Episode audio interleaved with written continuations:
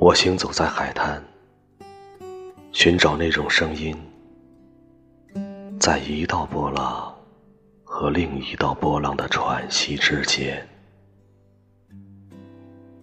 但是这儿没有声音，只有水的古老的饶舌，却不失风趣。一只白色鸟儿的翅膀。晾晒在一块石头上。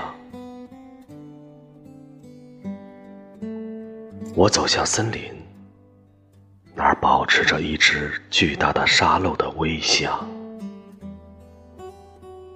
将叶片筛选浮土，将浮土筛选为叶片。昆虫们有力的嘴巴吃光大地上。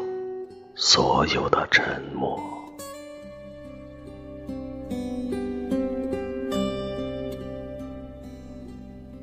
我走向田野，大片的绿色和黄色被小生物们的腿所占牢，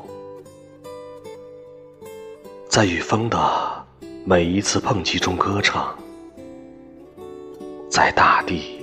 无休止的独白里，若有某刻出现停顿，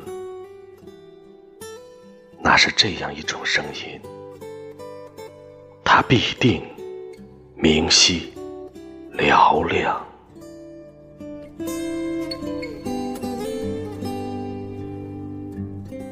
除了私语，什么也没有。轻轻的拍击骤然增加。我回到家里，我的经验呈现出进退两难的形状。